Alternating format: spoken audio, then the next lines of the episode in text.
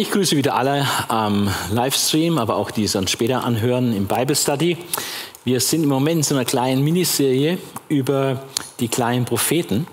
Und heute kommt einer dran, der sehr, sehr unbekannt äh, ist, sehr fremd, der Prophet Nahum. Ähm, Obadja hatte ein Strafgericht über Edom und Nahum bringt ein Strafgericht über Ninive, der Hauptstadt von Assyrien. Wir werden auch hier sieben Punkte uns kurz anschauen. Äh, der Prophet Nahum, was ist der Inhalt seiner Weissagung? Welche Beziehung besteht zwischen Israel und Assyrien? Das ist sehr wichtig, das zu verstehen als Hintergrund. Wo sind und welche früheren Weissagungen über Assyrien gibt es? Äh, was zu sagen über Assyriens Grausamkeit, äh, die buchstäblich berühmt war? Und etwas zur zeitlichen Einordnung des Buches, aus der heraus man ja dann wieder auch die Aussagen verstehen muss. Ähm, und mit am wichtigsten, was ist die Botschaft Nahums? Was will Gott uns durch dieses Buch sagen? Zunächst zum Propheten Nahum. Ähm, die Nähe, es gibt eine Nähe zwischen dem Buch Jona und äh, dem Buch Nahum. Warum? Äh, beide haben einen Fokus auf Ninive. Bei Jona bekehrt sich die Stadt und wird gerettet und in Nahum wird ihr Untergang äh, verkündet. Äh, Nahum ist natürlich nach Jona. Äh, die Stellung im Zwölf-Propheten-Buch wird in einigen Bibelmanuskripten äh, so dargestellt, dass Jona und Nahum nebeneinander sind das ist nicht in allen, also in den meisten ist es nicht direkt nebeneinander, aber es gibt manche Manuskripte, wo sie nebeneinander stehen, um eben diese Beziehung auszudrücken, die zu beiden, zwischen beiden besteht, nämlich dass in beiden Fällen äh, Assyrien oder Ninive äh, eine zentrale Rolle spielen. Äh, das Buch Nahum gilt als das fremdeste und auch befremdlichste Buch des Alten Testaments nach einigen Auslegern. In der Tat ist es den meisten Christen völlig fremd und sie haben keine Ahnung, was im Buch Nahum steht. Und selbst wenn sie es dann gelesen haben, finden sie es ein bisschen strange, was da drin steht.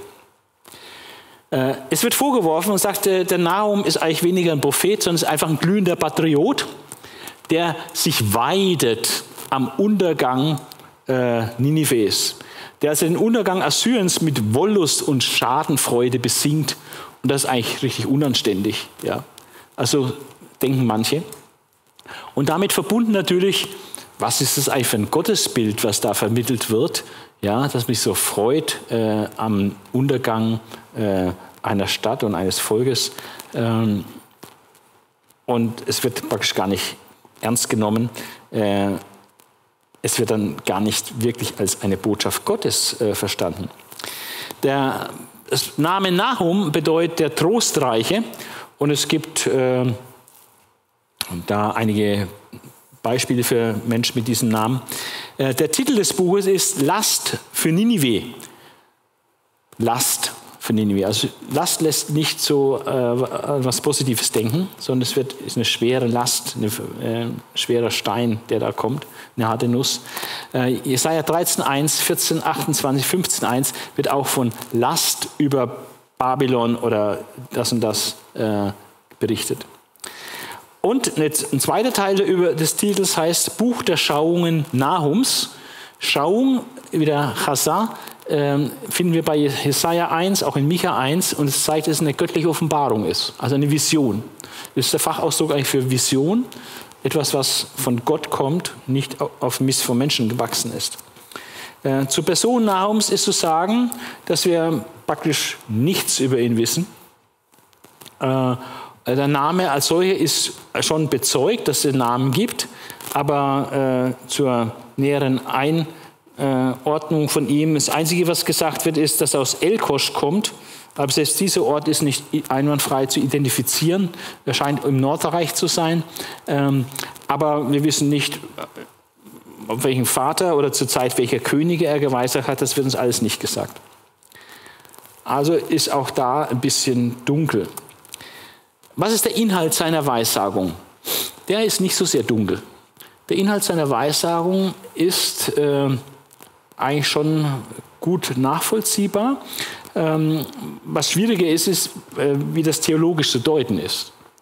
Aber grundsätzlich, was er sagt, äh, ist, ist eigentlich schon klar. Wir haben einen Titel in 1 Vers 1 und dann einen ersten Teil, den kleingläubigen Judas zur Tröstung.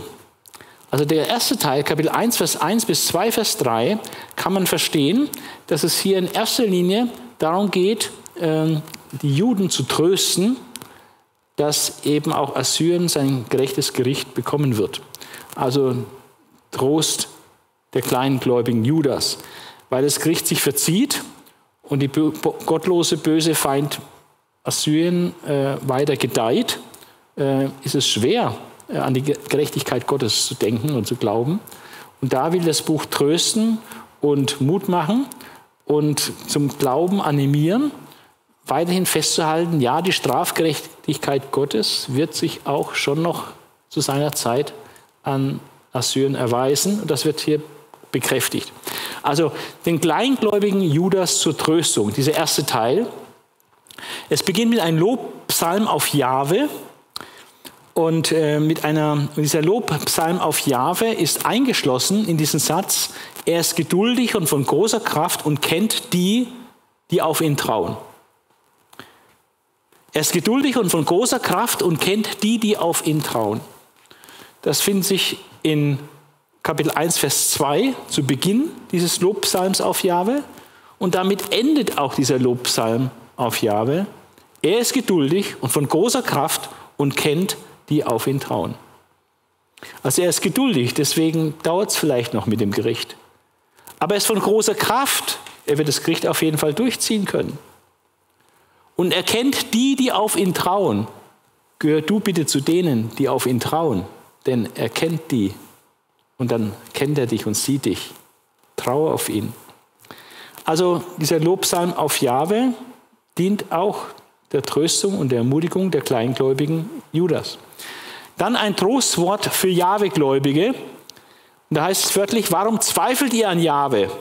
Jahwe wird die Pracht Jakobs erneuern. Da geht es um Wiederherstellung Israels. Warum zweifelt ihr an Jahwe? Jahwe wird die Pracht Jahwes erneuern. Im zweiten Teil äh, des Buches äh, Nahum ähm, ist es dann gegen Assyrien. Äh, da wird die eigentliche Last gegen Assyrien dann noch deutlicher. Im ersten Teil hat er vor allem den Trost für Juda im Blick, aber jetzt geht es gegen Assyrien, die Verse Kapitel 2, Vers 4 bis 3, äh, Vers 17. Und da werden zwei Angriffe äh, geschildert. Der erste Angriff in die Versen 4 bis 14 mit Panzerwagen gegen die Löwenhöhle. Also Panzerwagen meint halt ähm, befestigte Streitwagen in der damaligen Zeit, also nicht heutige Panzer, mit gepanzerten Streitwagen gegen die Löwenhöhle. Und die Löwenhöhle, die Höhle des Löwen, äh, ist hier Ninive gemeint. Das ist die Höhle des Löwen. Ninive als Löwe und die Höhle des Löwen, seine Hauptstadt Ninive also eine der drei Hauptstädte des Assyrischen Reiches. Mit, mit diesen gepanzerten Streitwagen gegen die Höhle des Löwen, also seine Hauptstadt, wo er sich sicher fühlt, zurückgezogen hat, wo er zu Hause ist, wegen ihres Raubens. Aber das ist inhaltlich, darum geht es, dass äh, Assyrien im Zentrum ihrer Macht in Ninive angegriffen werden mit äh, streitbarem Kampfgerät, Kriegsgerät wegen ihrer räuberischen Art, weil sie einfach geraubt haben ohne Ende. Und ähm, dann am Ende von diesem ersten Angriff, der da geschildert wird mit sehr blumigen, poetischen Worten, äh, wie also Ninive dann äh, besiegt wird, erobert wird, äh, kommt dieser Kehrvers, der dann auch nochmal in Kapitel 3 wiederkehrt. Pass auf, jetzt gehe ich gegen dich vor, spricht Jahwe. Also es war angekündigt, dieser erste Angriff ähm, im Zentrum der Macht. Pass auf, jetzt gehe ich gegen dich vor. 2 Vers 14. Kapitel 3, Vers 1 bis 7 schildert einen zweiten Angriff. Und das Angriffsziel dieses zweiten Angriffes ist ebenfalls Ninive. Äh, und der Grund ist jetzt nicht wegen Rauben, sondern wegen ihrer Hurerei und ihrer Zauberei über alle Völker. Dass sie die Völker verzaubert, in Hurerei führt, ähm, mit auch eher Götzendienst gemeint. Und das endet auch wieder mit dem Kehrvers. Pass auf, jetzt gehe ich gegen dich vor. Also das ist sehr symmetrisch praktisch. Im Grunde genommen ist das ein Parallelismus, eine Art fast synonymer Parallelismus. Äh, es geht darum, dass Ninive zerstört wird äh, auf kriegerischem Wege ähm, und dass Ninive sich in Acht nehmen muss, äh, denn Gott wird jetzt vorgehen und, und die Sache starten. Und das, damit es äh, umso sicherer wird, wird es praktisch zweimal gebracht äh, mit etwas verschiedenen Bildern. Erster Angriff, zweiter Angriff. Dann wird eine Zwischenbilanz gezogen und das ist ein wichtiges, markantes äh, Merkmal. Äh, Verse, Kapitel 3, Vers 8 bis 11. Da wird was sehr Interessantes gesagt und dadurch kann man äh, den Propheten Nahum auch äh, zeitlich äh, ziemlich gut einordnen. Ähm, denn in Kapitel 3, Vers 8 wird gesagt, Meinst du, sagt jetzt zu Ninive, meinst du, du seist besser als die Stadt Noamon? Noamon ist die Stadt Theben äh, in Ägypten. Und no, Noamon, ähm, diese alte, alte Priesterstadt, äh, Sitz äh, einer der mächtigsten und bestbefestigsten Städte in Ägypten überhaupt, auch am Nil gelegen, äh, von daher schon mal an weiten Teilen umschlossen äh, vom, vom Nil, unangreifbar daher von der Seite. Also dieses Theben war Machtzentrum Ägyptens. Meinst du, Ninive, du seist besser als die Stadt Noamon, die da lag am Nil und vom Wasser umgeben war, deren Mauern und Bollwerk Wasserfluten waren. Also das Wasser, was sie umgeben haben, die Flussbiegung war, äh, war praktisch große Garant, dass sie nicht eingenommen werden konnte. Dennoch wurde sie vertrieben und musste gefangen wegziehen. Also ihre total begünstigte Lage, ihre, ihre unglaubliche gute Befestigung dadurch, hat ihr auch Theben nichts genützt. Sie musste ähm, in die äh, Gefangenschaft. Meinst du, du seist besser als die Stadt Noamon, die da lag am Nil und vom Wasser umgeben war, deren Mauern und, und Bollwerk Wasserfluten waren? Kusch und Ägypten waren ihre unermessliche Macht, Put und Libyen waren ihre Hilfe. Die ganzen Hilfsvölker äh, aufgezählt, die Ägypten damals zur Verfügung standen. Dennoch wurde sie vertrieben und musste gefangen wegziehen. Ihre Kinder sind auf allen Gassen zerschmettert worden und um ihren Edlen warf man das Los und alle ihre Gewaltigen wurden in Ketten und Fesseln gelegt. Auch du musst trunken werden, also mit dem Gerichtskelch Gottes wieder trunken werden und von Sinnen kommen, auch du musst Zuflucht suchen vor dem Feinde. Also diese Zwischenbilanz sagt, dieser Hinweis auf Theben, die Zerstörung Thebens, dieser scheinuneinnehmbaren Machtzentrum der Ägypter, wenn Theben besiegt wurde, dann kann und wird auch Ninive fallen. Ja, das ist der Punkt hier. Die Verse, Kapitel 3, Vers 12 bis 17 äh, wird gesagt, dass Assyrien reif ist zum Gericht. Wegen seiner Ausbeutung der Völker durch Handel, Tribut und erpressten Militärdienst. Wir werden noch etwas Näheres sehen über die Sünden Assyriens. Äh, aber hier wird gesagt, es ist reif, die Zeit ist gekommen du bist fällig. Und dann wird ein abschließendes Fazit gezogen in den Versen 18 bis 19 und dann ist das Büchlein schon zu Ende. Das Fazit lautet, schließt wieder etwas zum Anfang zurück, wo es um den Trost geht für die, die, die an Jahwe glauben, aber kleinmütig sind. In Nahum sagt, aber ich will mich freuen des Herrn und fröhlich sein in Gott meinem Heil. Denn der Herr ist meine Kraft. Er wird meine Füße machen wie Hirschfüße und wird mich über die Höhen führen. Also ein interessantes Wort am Ende eines solchen Buches, äh, bei all diesen traurigen, all dieser Zerstörung und Vernichtung von Ninive. Aber ich will mich freuen des Herrn und fröhlich sein in Gott, meinem Heil, denn der Herr ist meine Kraft. Er wird meine Füße machen wie Hirschfüße und wird mich über die Höhen führen. Ein sehr interessantes Buch. Äh, trotzdem ist es äh, theologisch nicht ganz einfach zu verstehen. Deswegen ist der nächste Punkt hilfreich, Israels Beziehung zu Assyrien, dass man das versteht. Ähm, wie ist die Beziehung zu Assyrien? Wir haben bei Obadja gesehen, äh, wie ist die Beziehung zu, zwischen Edom und Israel. Und ähm, Edom war recht unbedeutend, zwar verwandt mit Israel, aber insgesamt recht unbedeutend. Aber Assyrien war nach Ägypten eigentlich die zweite große Weltmacht, mit der es Israel zu tun hatte. Also ein ganz anderes Kaliber. Und von daher ist es interessant zu sehen und wichtig, wie ist die Beziehung zwischen Israel und Assyrien gewesen. Ähm, in der Bibel stellen wir fest, gleich in 1. Mose Kapitel 10 wird Assyrien erwähnt als Hort erster menschlicher Gewaltherrschaft durch Nimrod.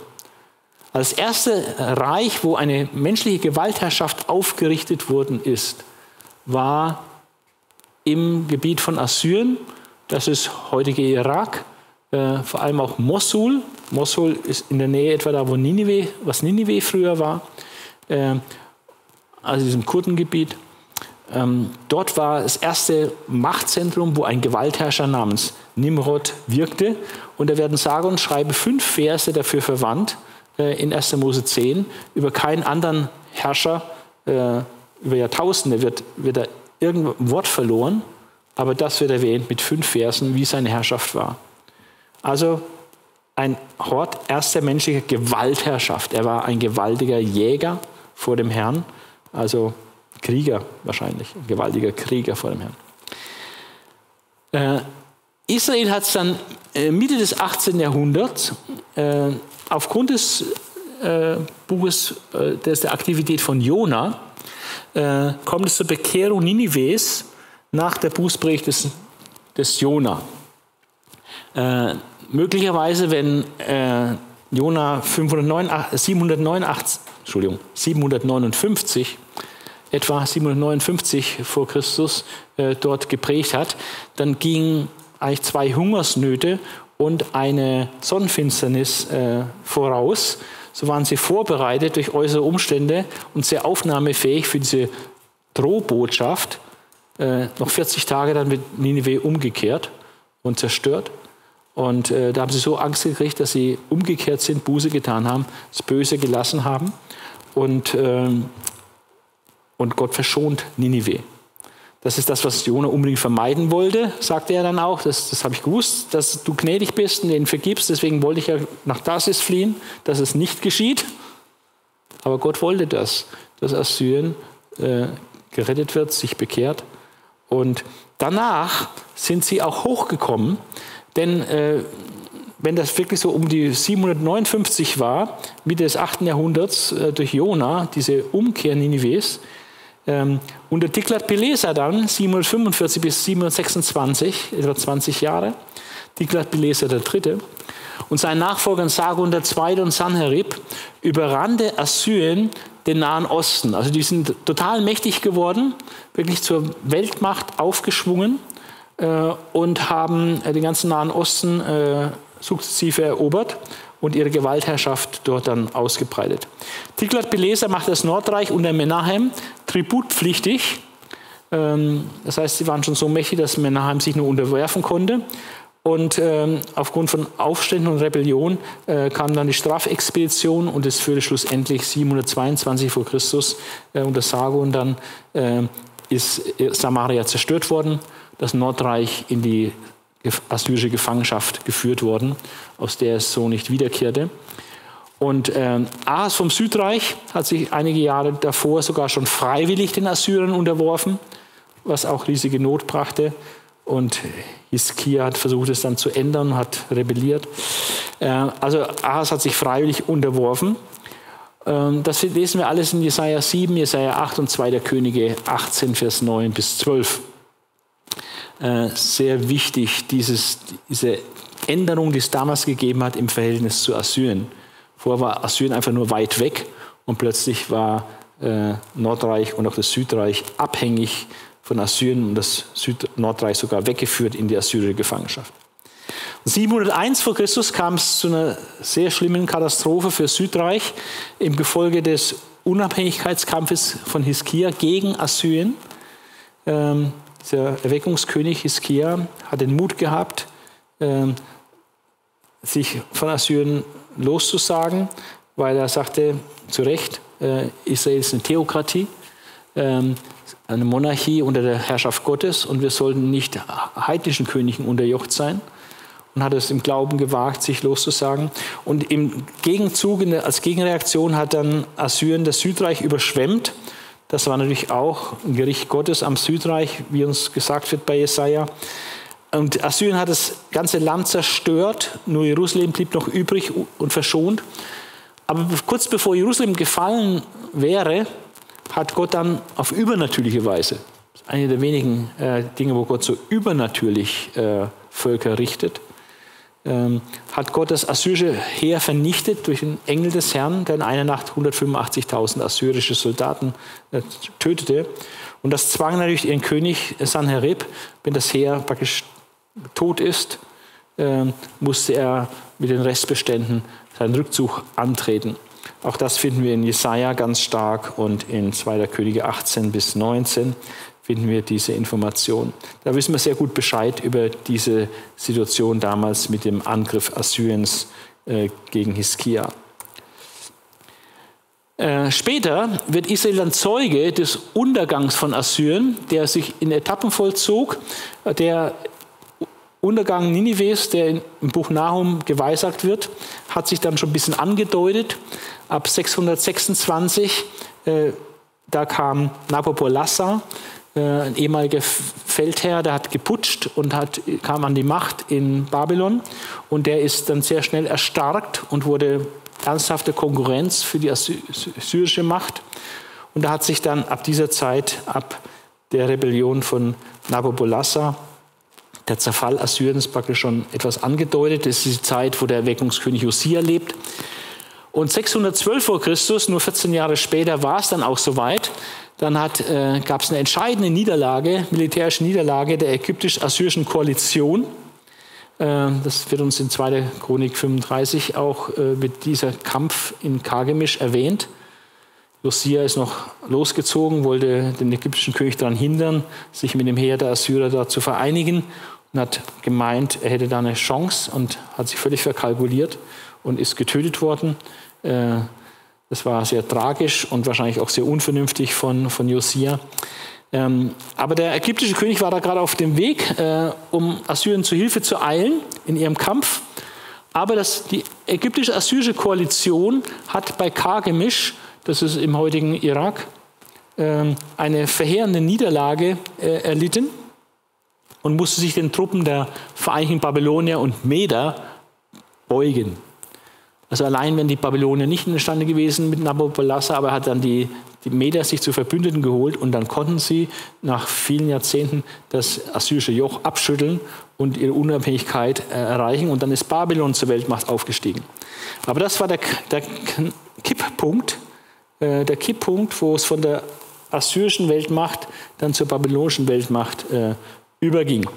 Und nach dieser Niederlage ähm, war, es war dann die, es war die letzte, äh, wurde dann die Hauptstadt Ninive, es war eine der drei Hauptstädte des assyrischen Weltreiches. Es gab Assur, Nimrod und Ninive. Assur und Nimrod, die Städte waren schon gefallen. Und jetzt war die letzte, äh, auch gut befestigte und durch den Fluss Tigris äh, sehr schwer einnehmbare Stadt Ninive. Äh, die wurde drei Monate belagert und äh, dank einer Überschwemmung es hat uns geholfen, diesen, diese äh, Belagerung dann auch erfolgreich durchzuziehen, weil der Tigris äh, überschwemmte und dadurch ähm, es möglich war, die Befestigungsanlagen äh, zu überwinden. Also dann ist 612 vor Christus Ninive gefallen und da erfüllt sich praktisch die Prophetie von Nahum. Und zwei, drei Jahre später sind dann die Restbestände der assyrischen Armee, die es noch verstreut gab, äh, aufgerieben worden und es war völlig vorbei mit Assyrien und äh, es war wie verschwunden vom Erdboden. Frühere Weissagungen über Assyrien spielen in der Bibel eine ganz, ganz große Rolle, vor allem bei Jesaja. Ähm, Jesaja lebte voll äh, zur Hochzeit der assyrischen Macht, äh, 701 vor Christus, der Angriff Sanheribs, ein ganz wichtiger Bestandteil äh, der Geschichte Israels äh, zur Zeit des Königs Hiskia. Und deswegen haben wir so sehr viel Information und dann kann man lesen, was da an Weissagungen über Assyrien gab, die sich dann auch schon relativ schnell erfüllten. Aber es gab auch Weissagungen, die praktisch noch offen waren zur Zeit von Nahum. Jesaja weissagte in Kapitel 7, 7 bis 25 die Invasion des Südreichs, die hat dann stattgefunden. Äh, 701 vor Christus. Äh, Jesaja weiß ja auch die Eroberung Damaskus und Samarias. Das hat auch stattgefunden. Schon in den 30er Jahren von 732, 730 rum hat es schon stattgefunden. Denn Jesaja 8 weissagt erneut, wiederholt also noch einmal die Invasion des Südreichs, die dann äh, 701 unter Sanherib stattgefunden hat. Jesaja 10 äh, weissagt das Gericht über Assyrien, äh, das eingetroffen ist, als Gott das Heer der Assyrer in in Israel dann schlug. Jesaja 10 weisert auch den Angriff auf das Südreich, äh, wie sie schon, äh, wird so geschildert, wie sie von immer näher kommen, ein Ort nach dem anderen einnehmen, immer näher an Jerusalem. Äh, das wird da geschrieben, das hat sich auch erfüllt in Zusammenhang mit Sanherib 701. Dann weissagt Jesaja 33, Vers 1, die endgültige Zerstörung Assyriens. Und äh, das stand jetzt jahrzehntelang im Raum und da war nichts passiert in diese Richtung. Und das hat die Leute nicht auch verunsichert oder wie soll ich sagen, ähm, es war halt nicht so, wie es hier geweissagt ist oder es war eben noch nicht eingetroffen. Ähm, die Rettung Jerusalems vor Assyrien äh, hat auch Jesaja geweissagt, Kapitel 37, die hat schon stattgefunden. Und Micha hat auch äh, geweissagt, dass Jahwe Israel retten wird, wenn Assyrien in ihr Land eindringt. Das war auch schon Geschichte.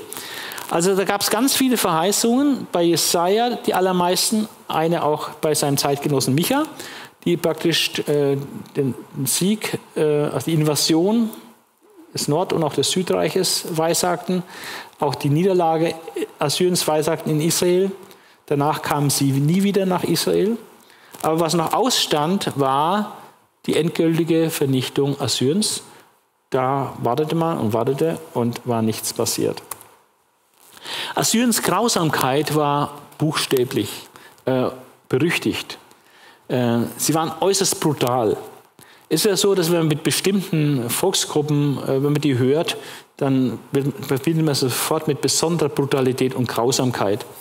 Damit niemand mir jetzt einen Rassismusvorwurf macht, werde ich jetzt keine Nation nennen. Aber es gibt so Namen, die werden dann gefürchtet, wenn man sie nur ausspricht, weil sie einfach äußerst brutal äh, vorgegangen sind. Ja. Und die Brutalität und Grausamkeit der Assyrer war also wirklich berüchtigt und die Leute hatten echt Angst, äh, wenn die Assyrer kommen, weil die haben oft niemanden leben lassen. Es gibt eine lange Liste erfolgreicher Eroberungen äh, im Buch Jesaja, äh, die da und auch im Königsbuch, wo einfach die Städte und Gebiete aufgezählt werden, die Assyrien im Laufe der letzten Jahrzehnte, teilweise auch äh, ja, 100 Jahren erobert hat. Und die Liste ihrer Eroberung ist lang. Äh, Assyrien hat sich dann dadurch ausgezeichnet, und das ist was Neues, was sie sehr stark betrieben haben, dass sie dann eroberte Völker nicht einfach nur unterjocht haben, sondern die haben die deportiert. Die haben die aus dem Land, aus ihrer Heimat rausgerissen und in ein fernen Land angesiedelt, um sie zu entwurzeln und zu schwächen. Und das wird auch in Zwei Könige äh, beschrieben, äh, dass sie das gemacht haben und, und wie sie das gemacht haben.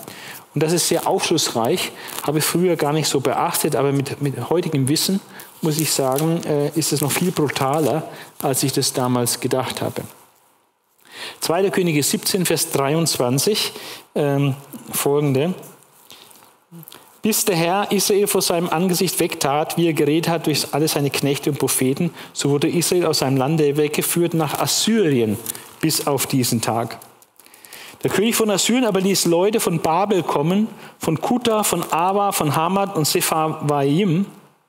Wenn man dann die Landkarte aufschlägt und versucht, diese Orte zu identifizieren, dann merkt man, dass sie aus ganz verschiedenen Gegenden des Assyrischen Reiches kamen. Also hat Leute aus ganz verschiedenen Gegenden, weit entfernten Gegenden seines Reiches genommen und die dann angesiedelt in Israel, also im Nordreich. Diese wohnen in den Städten von Samarien an Israels Stadt. Und sie nahmen Samarien ein und wohnen in ihren Städten. Und so weiter. Und die haben natürlich auch ihre fremde Religion mitgebracht, was dann auch zu Vermischungen führte in der Religion in den Ländern, in die sie gebracht worden sind. Ähm, in Kapitel 18 möchte ich drei Verse lesen. Und der König von Assyrien führte Israel weg nach Assyrien und ließ sie wohnen in Halach und am Habor, dem Fluss von Gosan, und in den Städten der Meder. Auch hier merkt man, dass sie nicht nur an einem Ort angesiedelt wurden, wo die Weggeführten zusammenbleiben, blieben, eine gewisse Anzahl auch waren dann und dadurch eine gewisse Stärke hatten, sich gegenseitig ermutigen konnten. Nein, er hat sie zerstückelt noch. Die einen hat er da angesiedelt und dann hat er einen Teil von denen genommen, die woanders angesiedelt und dann nochmal in ganz anderen Gebieten. Das heißt, die waren nicht mehr zusammen, die hatten auch wenig Verbindung miteinander und dadurch waren sie sehr geschwächt. In Vers 31 und 32 wird das weiter deutlich. Da ist er dann, wie er im Südreich dann Hiskia zur Kapitulation auffordert, mit süßen Worten für eine harte Wirklichkeit. Hört nicht auf Hiskia, sagte er, denn so spricht der König von Assyrien, schließt Freundschaft mit mir und kommt zu mir heraus. Also ergebt euch. Ja? So soll jeder Mann von seinem Weinstock und seinem Feigenbaum essen und von seinem Brunnen trinken, bis ich komme und euch hole in ein Land, das eurem Land gleich ist, darin Korn, Wein, Brot, Weinberge, Ölbäume und Honig sind. Dann werdet ihr am Leben bleiben und nicht sterben. Also wenn du bei den Assyrern kapitulierst, äh, also wenn du bei anderen Nationen kapituliert hast, dann, dann wusstest du, du bleibst am Leben, aber du, du darfst auch da bleiben. Aber wenn du bei den Assyrern kapituliert hast, dann wusstest du, okay, die lassen dich am Leben, wenn du kapitulierst, aber deine Heimat wirst du auf jeden Fall verlieren. Die werden dich wegführen in weites Land, fernes Land, wo du noch nicht warst, was du nicht kennst, äh, wo du wirst deine Heimat verlieren. Ja. Aber das ist ziemlich brutal, diese Deportation ganzer Völker. In der Praxis ist es dann so, dass bei diesen Gewaltmärschen, wenn dann ganze Völkerschaften, also jung und alt, Kinder, Schwangere und so weiter, wenn die dann aber tausend Kilometer irgendwo hingetrieben werden in ein fernes Land, also alte Sonne und Regen und Kälte ausgesetzt, wilden Tieren ausgesetzt, Fußmarsch, ja, nicht mit dem Auto bequem, Fußmarsch über 1000 Kilometer über Stock und Stein und Gebirge und gefährliche Flüsse. Das haben nicht alle überlebt. Ja. Da sind ganz viele bei draufgegangen, buchstäblich. Ja, vor allem Kinder, Schwangere, Alte. Ja. Also die Schwachen halt. Also, und ohne Rücksicht auf Verluste wurden diese Gewaltmärsche durchgeführt. Viele Tote hat es da gegeben. Dann weit zerstreute Ansiedlung der Überlebenden, um nationale und religiöse Identität auszulöschen. Rücksichtsloses Gebärden als Herren der Welt mit Reklamierung politischer und religiöser Weltherrschaft. Wir sind die Herren der Welt, ja. Ihr fast auch so ein bisschen, ihr seid Untermenschen, wir sind die Herren der Welt. Wir haben auf jeden Fall die politische und religiöse Weltherrschaft. Auch nicht nur politisch, sondern auch religiös. Die haben dir buchstäblich dann gesagt, was du in Zukunft glauben sollst, religionsmäßig. Und haben den Staatskult aufgezwungen. Der Völkermord war Mittel der Politik. Man hat sich nicht gescheut, ganze Völkerschaften total auszurotten. Das war auch eine Drohung. Deswegen haben manche auch kapituliert, äh, weil sie wussten, wenn ich kämpfe, kann sein, dass sie alle niedermachen, dass da keiner überlebt. Und die Gefahr, dass sie stärker sind und dass dann alle niedergemacht werden, war sehr groß. Das war ja auch der Zweck der Sache, dass also Leute erst gar nicht gekämpft haben, sondern sich ergeben haben und dann weggeführt wurden, unterjocht wurden. Also Völkermord als Mittel der Politik, Versklavung unterjochter Völker, Es war ja nicht so, dass man die befreit hat, sondern die wurden zu Sklaven gemacht, äh, als billige Arbeiter für die ganzen Bauprojekte und Befestigungsprojekte, die man hat im assyrischen Weltreich. Und besiegte Völker wurde der assyrische Staatskultus aufgezwungen. Und das hat zu einer enormen Religionsvermischung geführt. Eine erste synkretistische Welle wird sie mal genannt, die über die Welt gezogen ist, dass praktisch Leute äh, mit anderen Religionen konfrontiert wurden. Es ging auch den Leuten im Nordreich so, als sie dann weggeführt wurden, die mussten dann auch den assyrischen Göttern dienen. Der Ahas hatte das freiwillig sogar gemacht. Ja. Also Vermischung von Religionen. Also das war sehr grausam, sehr brutal äh, und auch in der Kriegsführung natürlich entsprechend brutal. Die zeitliche Einordnung des Buches, es spricht äh, sehr, sehr viel dafür, äh, dass das Buch einzuordnen ist im 7. Jahrhundert vor Christus, nämlich in der Zeit nach der Zerstörung von Noamon, also Theben, durch die Assyrer, 667 äh, vor Christus, und der Zeit der Zerstörung Ninives, 612 vor Christus. Also im Zeitraum von knapp 50 Jahren kann man es lokalisieren. Wahrscheinlich müsste es näher an äh, 667 sein, äh, damit also der Untergang Ninives noch nicht so offensichtlich ist, dass es jetzt dem Ende zugeht. Also Noah Mon, Theben war zerstört. Ähm, darauf wird er in dieser Zwischenbilanz hingewiesen. Äh, wie willst du entfliehen? Äh, wenn äh, Noah Mon konnte nicht entfliehen, äh, du wirst auch nicht entfliehen. Kapitel 3, Vers 8. Meinst du, du seist besser als die Stadt Noamon, die da lag am Nil und vom Wasser umgeben war und so weiter?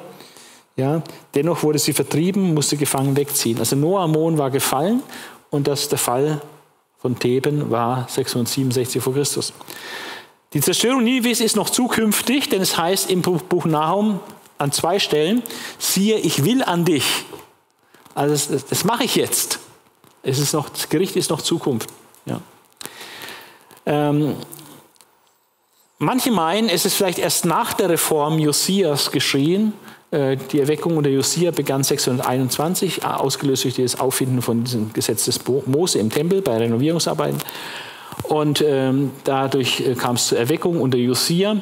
Und man äh, argumentiert und sagt, weil im Buch Nahum keine einzige Sünde Israels angeprangert wird, ähm, dann befinden wir uns wahrscheinlich schon in dieser Erweckungszeit, wo es nicht groß was zu anklagen gab. Aber das ist ein Argument aus dem Schweigen heraus und von daher sehr wertlos. Äh, viel wahrscheinlicher ist, ähm, dass es eben vorher war, nicht in der Erweckungszeit unter Josia, sondern unter seinem Vater Manasse.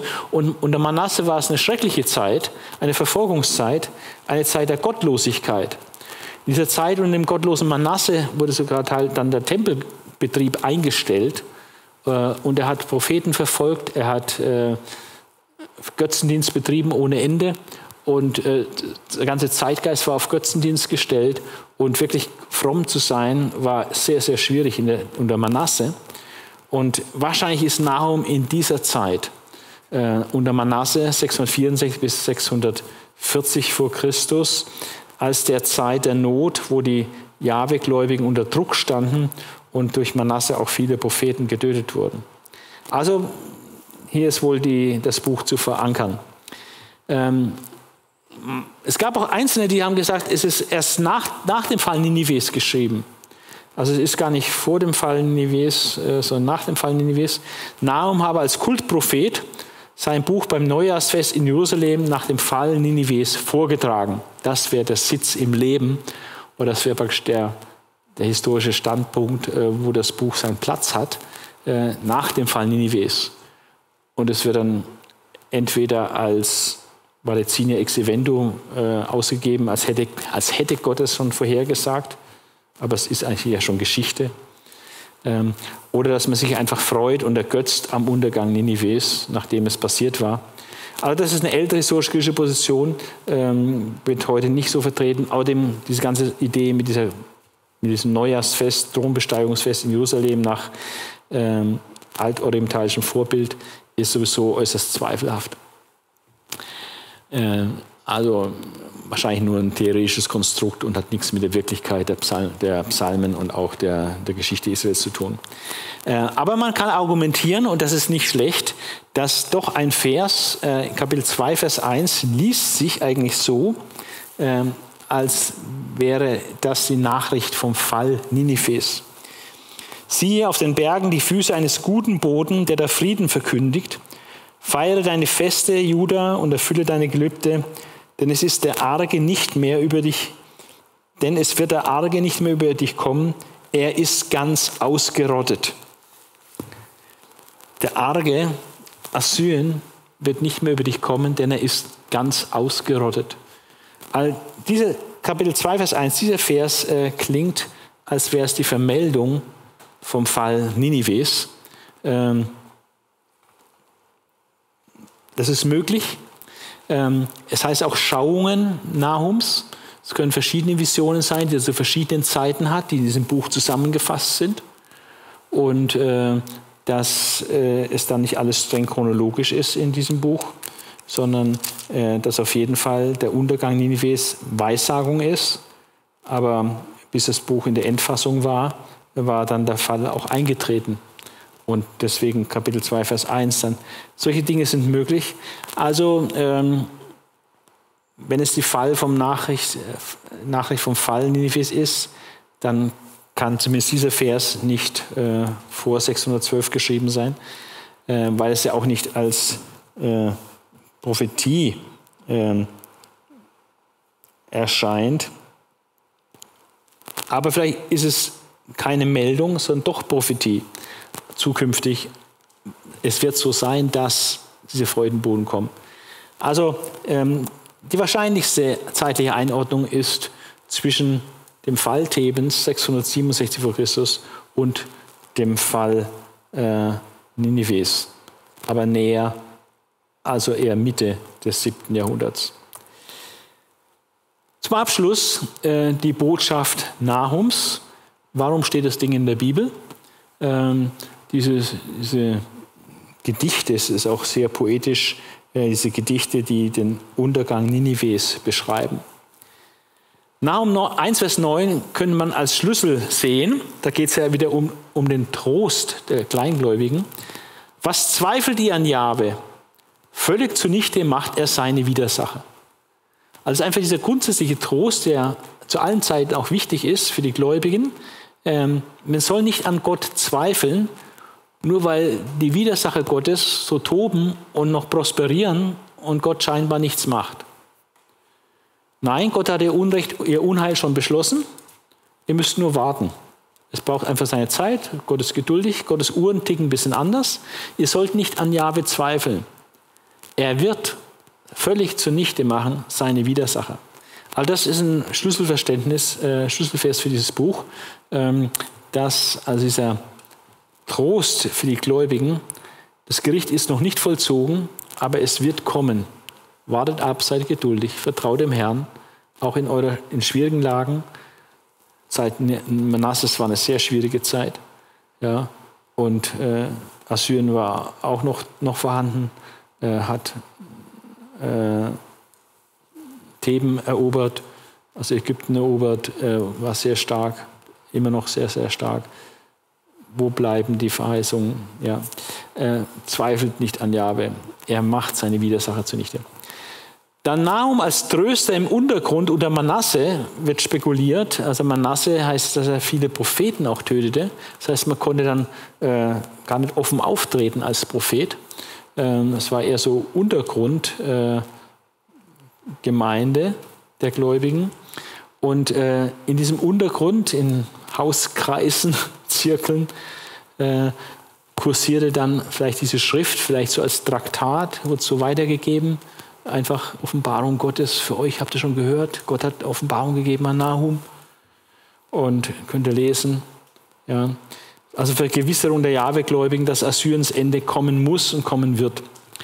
Es geht nicht muss ich ausdrücklich sagen, es geht nicht um ein genüssliches Auskosten des Untergangs Ninives.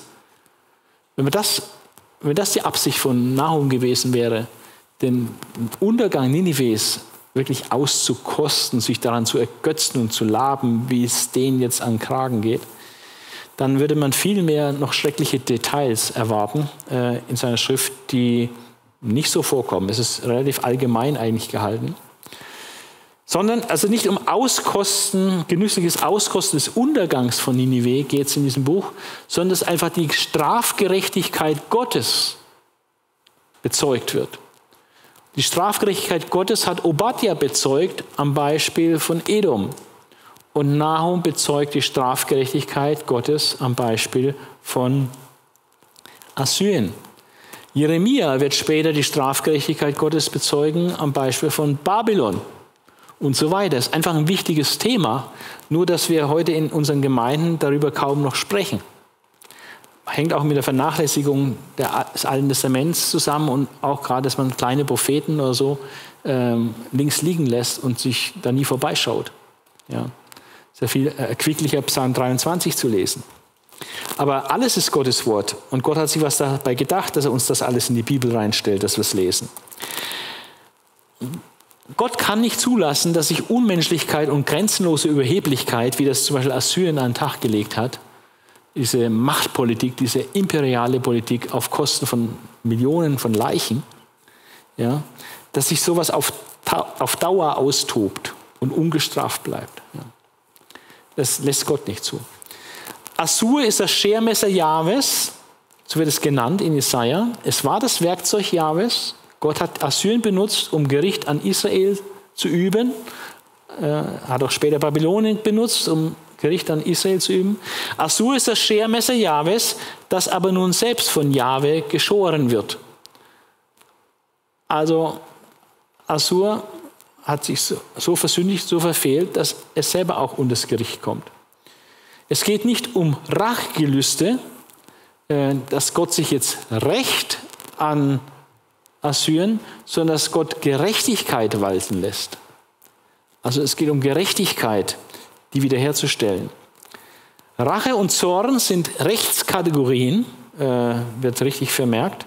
Jahwe ist der Gott der Rache für seine Feinde, aber der Retter für alle, die ihn suchen. Also Gott wird auch ein Gott der Rache genannt. Meine ist die Rache, ich will vergelten. Aber es geht um, die, um das Recht, dass das Böse wirklich bestraft wird. Strafgerechtigkeit Gottes. Jahwe ist der Gott der Rache, der eben diese Strafgerechtigkeit durchführt an den Feinden Gottes. Und dieser Gott ist aber auch der rettende Gott, äh, der all die rettet, die ihn suchen und die auf ihn schauen. Und das ist auch die große Hoffnung aller Völker und aller einzelnen Menschen. Zur Botschaft Nahums gehören noch äh, zwei Dinge. Das Gericht über Assyrien ist auch ein Vorbote des Gerichtes Gottes über die Völker im apokalyptischen Endzeitdrama. Also Assyrien war damals Weltmacht, aber Gott ist stärker als die Weltmacht. Die Weltmacht Assyrien kommt unter das Gericht Gottes. Und Ninive wird wirklich zerstört. Am Ende der Zeit wird es wieder eine Weltmacht geben, äh, unter der Herrschaft des Antichristen. Und das Buch der Offenbarung bietet äh, ein großes Szenario, äh, wie dieses Drama am Ende abläuft. Da ist von Posaunengerichten die Rede, die Gott äh, veranlasst und durchführt, Schalengerichte, Offenbarung 16. Und diese Gerichte richten sich gegen diese große Hure, möglicherweise ein religiöses System und gegen das Tier, das ist das politische, weltliche System unter der Herrschaft des Antichristen. Und dieses Gericht geht aus von Gott und von dem Lamm. Und schlussendlich ist es das Lamm, Jesus Christus, wenn er wiederkommt, der die Feinde überwindet. Das klingt schon ein bisschen fantastisch, aber Gott hat Assyrien überwunden. Er hat später auch Babylonien überwunden. Und Gott wird auch am Ende der Zeit die Weltmacht überwinden äh, und sein Reich aufrichten. So ist also die Strafgerechtigkeit Gottes an Assyrien auch äh, so eine Illustration, äh, wie es auch am Ende sein wird. Auch da wird Gott eine Weltmacht richten. Nahum 1, Vers 2 bis 2, Vers 3 ist ein Lehrstück zum Thema Gott und die Weltmacht. Wie geht Gott mit Weltmacht um?